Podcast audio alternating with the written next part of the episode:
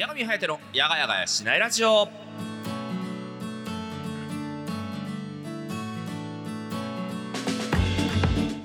はいどうも皆さんやがちゃっちゃというわけでございまして7月20日水曜日午後の10時となりました。いかがお過ごしでございましょうか？やがみんことやがみはやてでございます。というわけでございましていやー7月20日というわけでございましてあと2週間もすれば7月も終わり8月に突入という状況にまで差し迫ってきているところでございます。にしてもね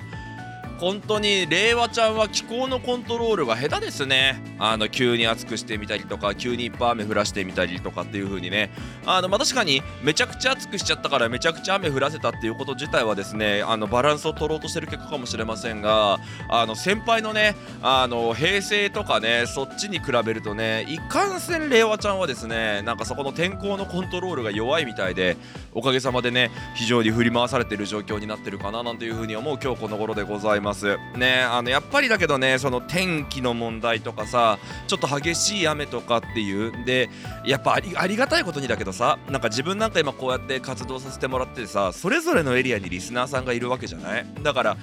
前だったらさなんかなんていうのかな？例えばごめんね声ガサガサとしたわ。あの例えば前だったらさあの北海道まあ北海道の方でとかね九州の方でとか言われてもなんか別にあの知り合いがいないから大変だなだったんだけど今ってね大体どこかしら誰かしら思い浮かべちゃうっていうのがねちょっとそわっとするところだったりしますね。いやまあねなんつうのかね。あのもちろんながらね誰がどうなったとしてもねある程度その悲しんだりとかしなさいよっていう話なのかもしれないですけどすごい真面目な話行ったこともなくて知り合いもいないエリアのことって限界があると思うんですよね。あの要は目をつぶっても何も流れてこないエリアってなってしまうとおーってなってしまうわけで。だからそうやって考えるとねあのやっぱりだけどねあのいい年齢でございますし日本とかもバー回っていろんな人とこれからもいっぱい巡り合ってあの日本全国ねどこの話をされたとしてもなんか情景が浮かぶようになりたいなと思ってるんですがそれにはですね多額の旅費と友達が必要です。今のところどちらも持ち合わせていないので、えー、目標としては掲げられますが、えー、とこれがですね、えー、と実現できるめどは現状立ってい。ないというのがですね現状でございます。はあ、というわけでございまして友達のいないヤガミが送るヤガミハイテのヤガヤガしないラジオ今週も30分よかったらヤガミのちょっとした小話にお付き合いしてあげてください。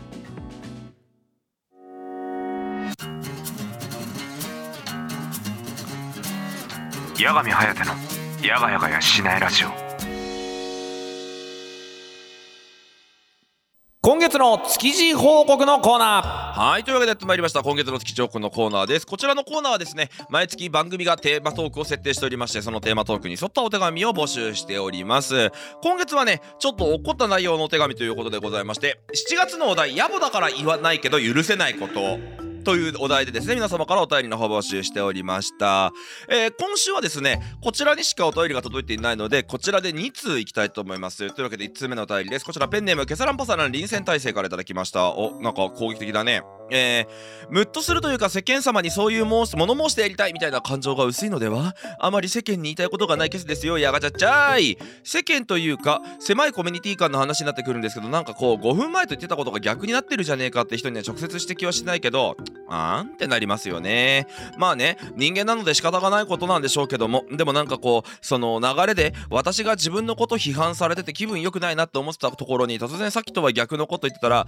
いやお前さっき真逆のこと言って切れてたやんけとはなりますよね。さすがに仏ではないので。間違うなとは言わないけど人間100正しくはいられないんだから余計なことは言わん方がええよ。相手が違えば喧嘩やぞって思いますね。八神さんは急な手のひら返しに振り回されたお話とかありますか？特になければ最近、えー、急に八神さんの中で手のひら返しちゃうほどの評価が上がったものの話とか聞きたいです。あありがとうございます。ありますよ。いっぱいありますよ。あのー、基本的に、あのー、八神さんって、その特徴じゃないんだけど、原則なんていうのかな、八神さんって好戦的なんですよね。うん、でこれはちょっと自分の中で決めていることでなんか別に好きで喧嘩売ってるわけとかではないんです。あのー、要は何て言うのかな？まずその八神さんの中には何個かルールがあって失礼とその何て言うの？あの汚いみたいのは違うと思ってるんですね。だ例えばだけどあのー、なんでしょう。例えばじゃあそんな人いないけどじゃあ男の子にしとこうかな。男の子でね俺かっこいいっしょっつってるやつに対してお前ブサイクじゃね？っていうのは言わないんですよ。なんでかっていうとそれはなんか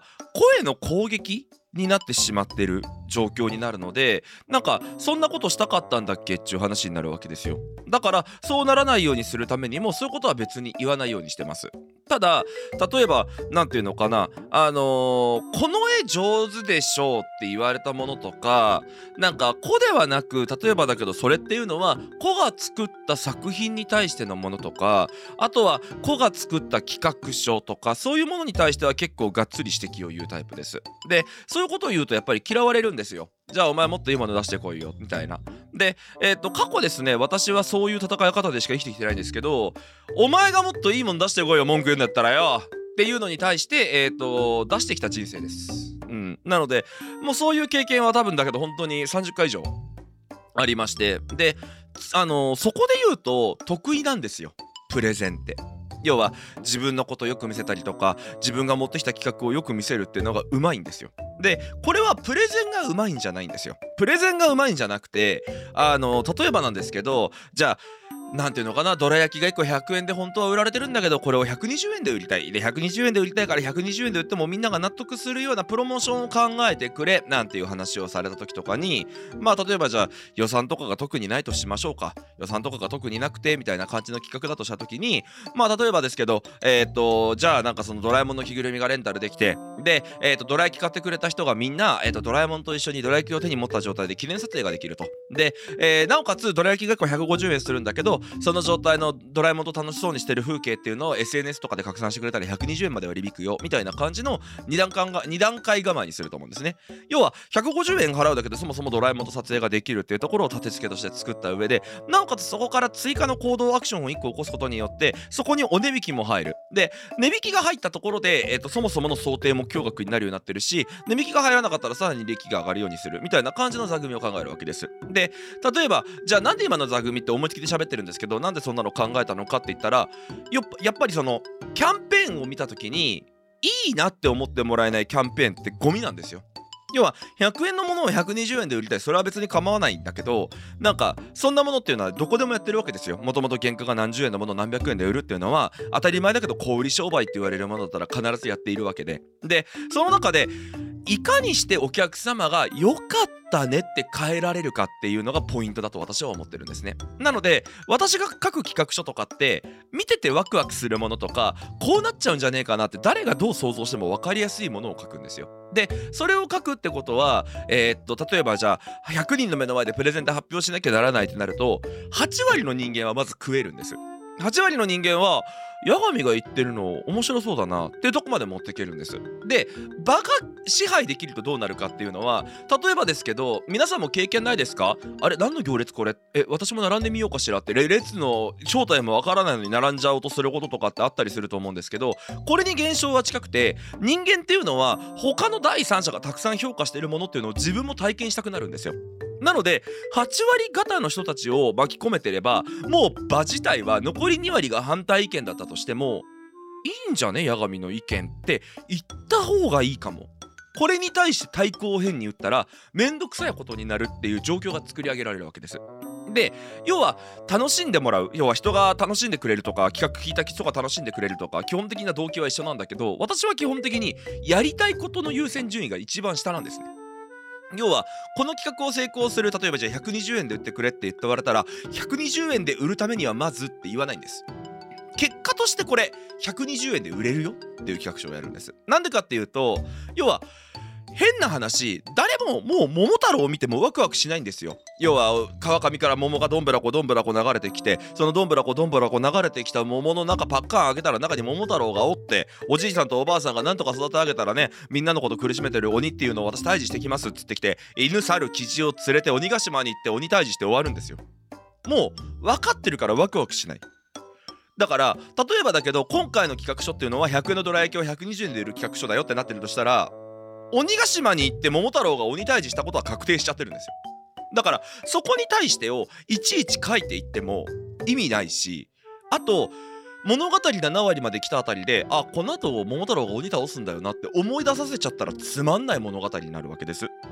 からどうするかって言ったらそれを忘れるぐらい前半にインパクト入れてああそうだったわ。最後どうなるかと思ったけど桃太郎が鬼倒すんだったわ。っていう風に思ってもらった方が絶対お得なんですよね。みたいな感じのロジックでやるのでまああのそういう風にやることによってみんながちょっと楽しいなワクワクするなっていう感情を抱いてくれたりするとそこでまあ基本的にはそのもうイベント自体が勝ち戦になるのであの私自体がある程度評価してもらえたりだとかするみたいな流れがあの結構多かったりするんですけどっていうような生き方をしてきてるので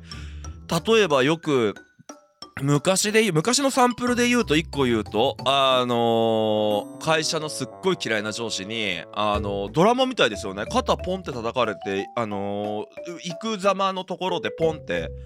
お前明日のプレゼン失敗したら明日から会社いられると思ってんじゃねえぞ。みたいなこと言われてであのこっちもこっちでうっすみたいな感じの。要は俺も俺で喧嘩っ早いからね。絶対許さんと思ってやってるから。で翌日ねそれやってねあのー、ってなるとその後に例えばじゃあプレゼンがうまくいきましたってなったらその後待ってるのってこのプレゼン誰が開いたのってなると俺のことを消そうとした上司なんですよね。そしたらその上司がね、いや、あ八神はね、あの、ここぐらいまでっていうのは、あの、間違いなくやってくれると思ったので、あの、まあ、言ってしまえば、そこ自体は期待値以上のものは返してくれましたが、まあ、そこはさすが八神というところじゃないかと思います。皆さんもですね、あの、ぜひともですが、プレゼン大会の時の一つの手本とするようにしてくださいみたいなこと言って、パチパチパチパチとか言われて、で、なんか、明らかに俺が頑張ったはずなのに、そいつが頑張ったみたいな感じの功績だけ持ってかれてみたいなこととかがざらにあったりするので、あの、手のひら返したことは言われてないけど目の前で明らかにもうてめ手のひら返したろみたいなことはねざらにある人生ですね。まあでもいいと思っててあの何、ー、て言うんでしょう。あのー、自分の中にある自分っていうエッセンスがあった時に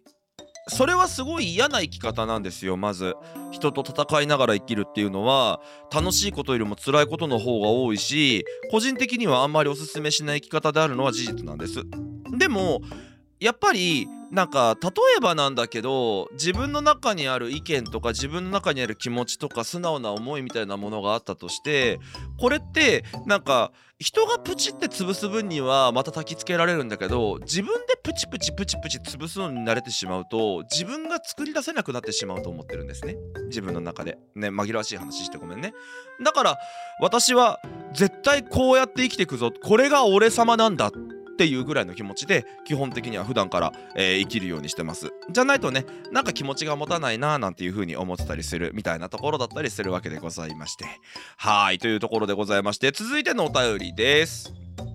はいというわけで続いてのお便り読んでいきたいと思います。あれ、続いてのお便り消えちゃった。あった。えー、こちら、ペンネーム紫さんからです。これですね、前回の手紙の続きみたいなので、あの、先週、先々週ぐらいのね、お便りの方もね、あの、思い出しながら聞いていただけたら幸いかなと思います。というわけでございまして、八神さん、こんばんは、やがちゃっちゃです。紫です。はい、やがちゃっちゃです。今回、え今月のお題、ヤバだから言わないことですが、前回と変わらずヤバというよりか許せないこと2を書きたいと思います。前回は、別れた方からの手紙を燃やしたお話でしたが、今回はその元彼と再会した時のお話をしたいと思います。娘が生まれた年に、私の妹も娘ちゃん、めんこいめいっ子を産んで、お互いに無事に子供を産んだお祝いをしようということになり、知り合いが店長をしているうなぎ屋さんで、ちょっと贅沢なランチをしようという話になりまして、えー、注文しようと店員さんを呼んだら、なんと言いますか、前回お話しした散々私を手紙で罵ってくれた元彼が注文を取りに来ました。なんであんたがここにいるんだよといきなりキレられ、なんで子供がいるんだよとかなり、え不機嫌でして。そしたら私の妹が切れて、えー、っと、ちょっと待って、これは、これはね、大体8割合ってると思うけど、あー、オッケーオッケー。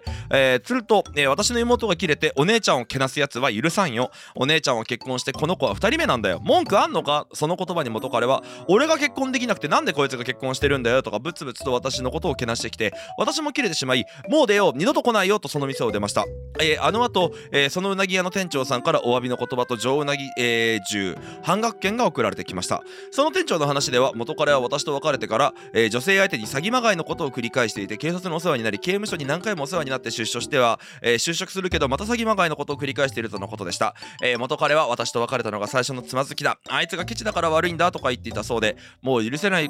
ということよりかは呆れたお話でしょうかね。でもやっぱり未だに思い出すとムカムカします。元彼は自分から出ていったのに人生を狂わせたのは今でも私だと思ってるんでしょうかね。今私はその元彼と別れて本当に良かったと思っております。あーなるほどね。あのー、なんでしょうね。なんかあんまりね言葉はね選ばなきゃいけないっていうのは分かってるんですけどあれですね。なんかあんまりあのー、なんか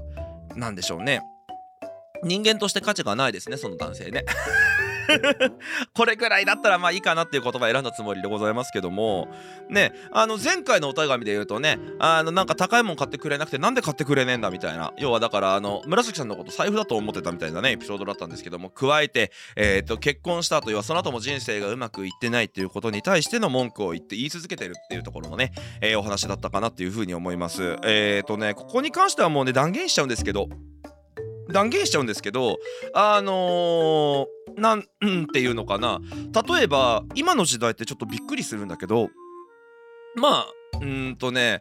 適切な表現がないから難しいんだけどじゃあ何事もなく元気に生まれてきて何事もなく元気に今こうやって生活ができてる我々のことを、えーと、一般の人と呼ぶとするんだとしたら何かしら例えば障害を持って生まれてしまった人っているじゃない？ね、分かりやすいところとかで言うと難聴とか、ね、あとは体の一部がうまく動かないとか、そういうのがあったりすると思うんだけど、あの、こういうのっていうのをね、あの、いろんな表現の方法があると思うけど、差別用語的な意味ではなく、生活弱者っていう風に呼ぶっていうのが一つの流れとしてあると思うの。もちろんながらね、あの、害をひらがなにして障害者っていうものとかもあったりするんだけど、これは本当に個人的な意見だけど、あれは害がひらがなだろうが漢字だろうがどっちでもいいと思ってる。なんでかっていうと、もともと漢字で書いたら圧が強い漢字を使ってしまっていたからひらがなに直しましたって言ってるけどあのひらがなの漢字で当てなきゃいけないのは害の害なわけだからだとしたら世の中はもっと根幹を変えなきゃいけない。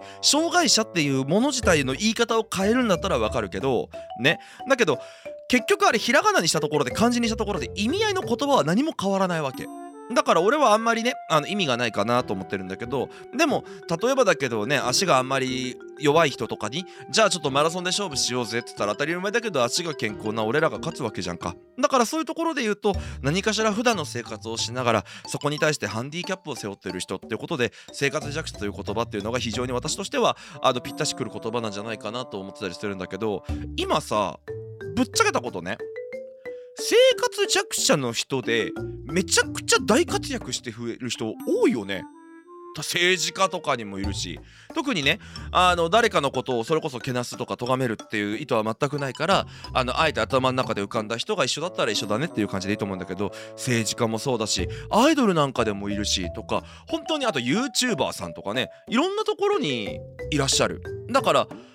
例えばだけどハンディキャップを背負ってすらいながら今俺らより年収高い人なんていくらでもいるの。別に年収が全てじゃないけど。でも知名度も言葉の発言力もそして年収自体も俺らより高い人っていくらでもいるわけだから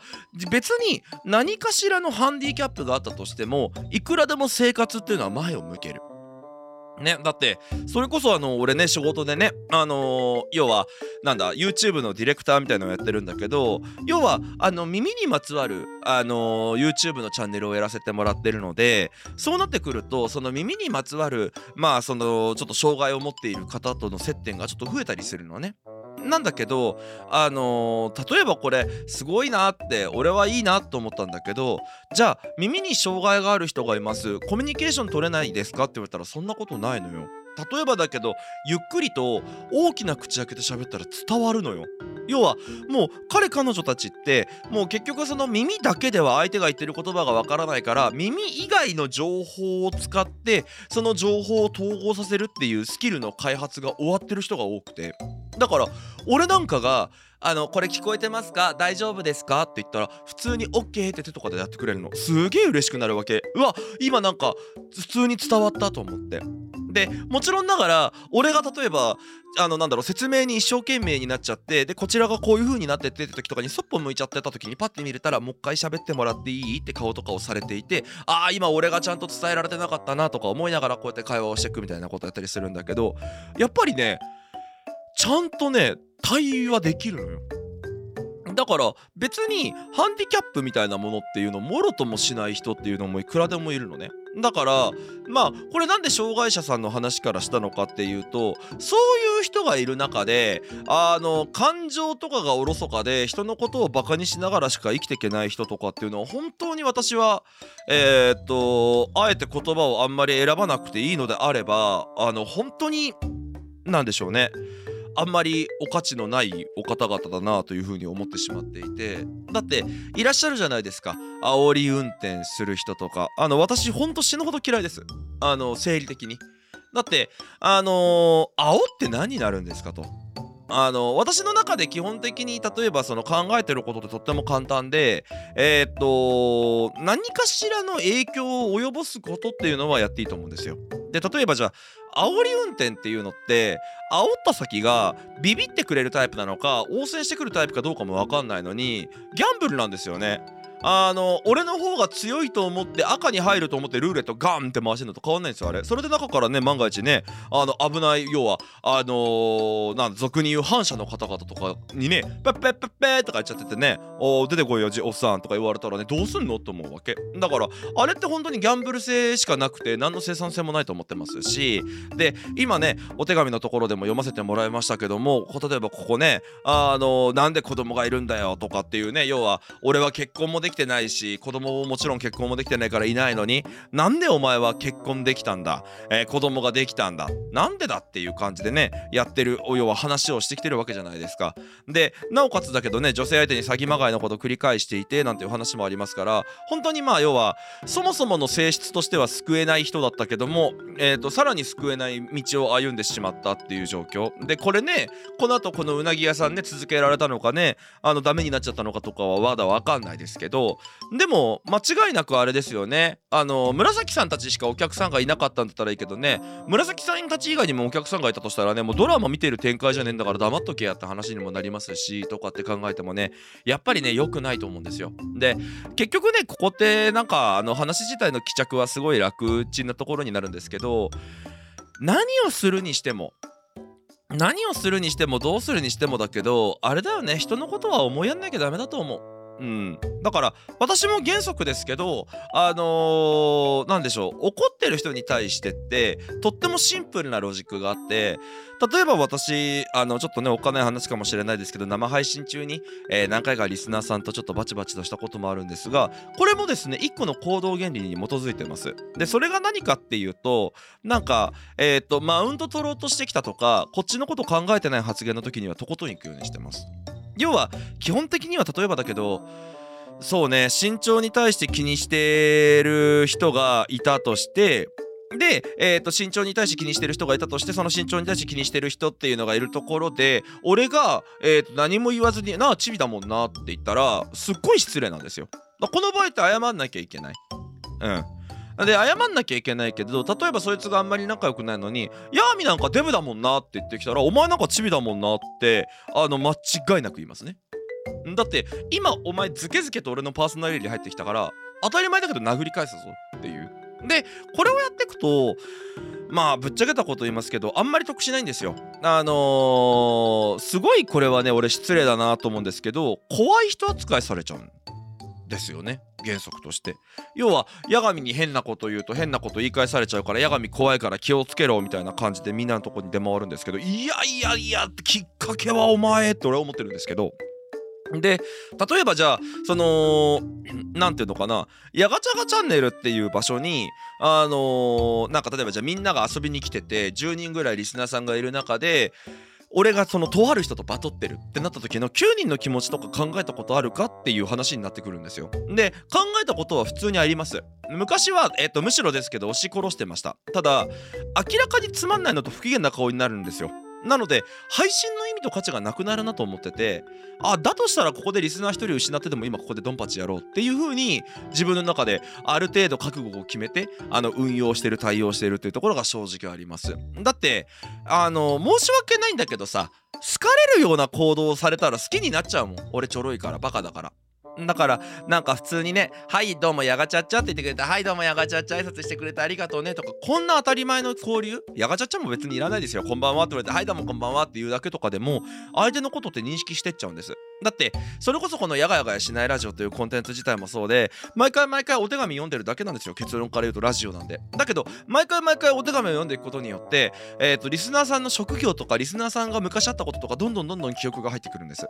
そうやってどんどんどんどん認識ができるようになってくるわけですよ。でなってきたらもうどんどんどんどん関係値要は普通のことをやってたら普通人間同士は仲良くなるんですよ。だから人間が人間に対して何かしらイライラしてるのって明らかに普通の人たちが仲良くなるフローじゃない何かが発生しちゃってるからそうなってるわけです異常事態なんですよね。だからこそそこに関しては私はきっちりかっちりやっていくっていうのが、えー、と個人的なスタイルだったりするところでございますね。やっぱりだけどねあるよ俺もたくさん。あの未だに許してないこと。例えばだけど十何歳の時とかにあった未だに許してないことからあの去年にあった今年あった許してないことまで。多分だけどねもう本当にねあの十何年もののワインからあのおろしたてのワインまでねいっぱいありますよ、うん、だけどなんか大事にとってる。うんなんかあのーたたまにね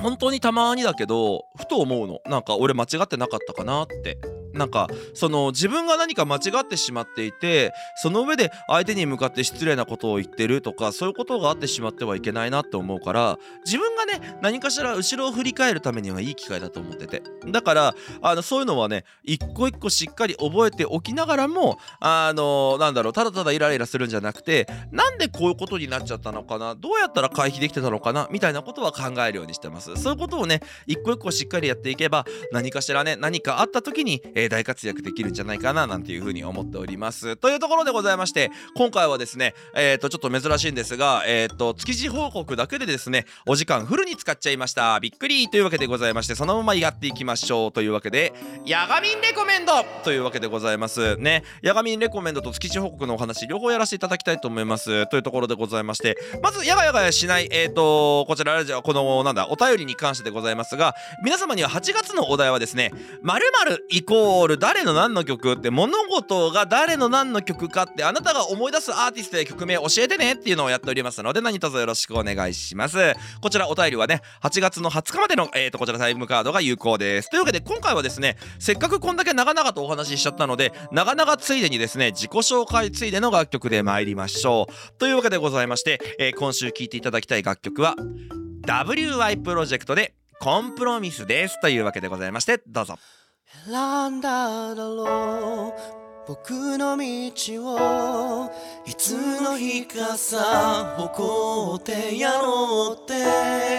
選んだだろう。ど真ん中を僕なりのさあがき方だよ。決めたんだよ。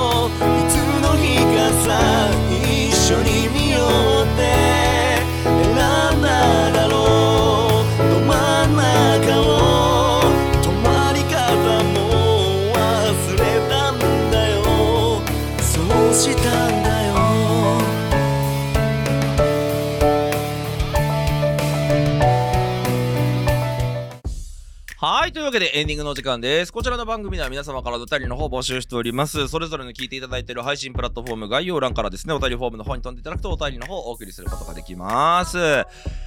というわけでね今回はねちょっとなかなかねいい感じのパンチを持ったお手紙が2通届いたのでその2通に対してですね私の思うことやそうあれこれみたいな話してたらですね気づいたら番組が終わっておりました。はいというわけでございまして。あのーたまにやっちゃうんですけど時間がない中で収録して収録前にも水とか飲み忘れたりすることがあるんですね。で今日はまさにそれで。で最初から喉ガラガラだったんですけどあのーフル回しだったんで結局。あの本来だったらね10分ぐらい喋ったらというわけで聞いてください。WY プロジェクトでコンプロミスみたいなこと言って1回水飲むんですけど前半でめちゃくちゃ喋っちゃったんであの結局ね全然水分補給するタイミングがないというですね喉もガラガラの状態でお送りしてしまいました。聞き苦しいところがあったらごめんなさい。というわけでございまして。いやーまあでもねみんなねいろいろ手のひら返されたりとかね嫌なことあると思うけど大丈夫。あのー、なんだろう、そういうのってね、なんか基本的にはね、相手が愚かだからね、あの、その苦痛ってね、なんだかんだでよく考えたらね、時間短いから。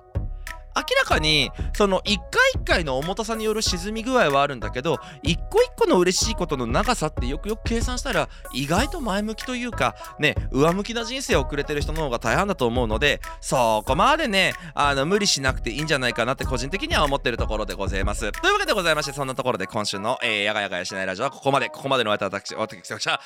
いおやすみなさいやらかした